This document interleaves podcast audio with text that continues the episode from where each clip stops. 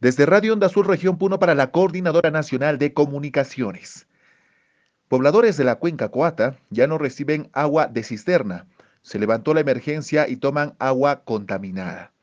El día 3 de marzo terminó la vigencia del Decreto Supremo número 208-2020 PCM que prorroga el estado de emergencia por peligro inminente ante la contaminación de agua para consumo humano en los distritos de Cuata, Huata y Capachica de la provincia de Puno y en los distritos de Caracoto y Juliaca en la provincia de San Román.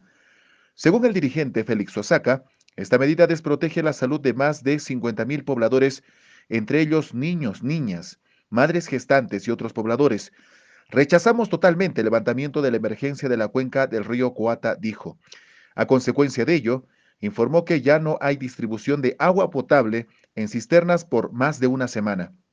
En tanto, afirmó que la población vuelve a tomar agua con metales pesados que se concentran en el río Coata. Acusó a Seda Juliaca, municipio de San Román, San Miguel, el gobierno regional, el gobierno nacional, por no tomar acciones inmediatas para mitigar la contaminación. Finalmente, señaló que los dirigentes de los distritos afectados se reunirán el miércoles 10 de marzo en el distrito de Caracoto, donde se tomarán acuerdos no descarta que se inicien nuevamente protestas. Esta es la información desde Radio Onda Azul, Región Puno, para la Coordinadora Nacional de Comunicaciones, Jaime Calapuja Gómez.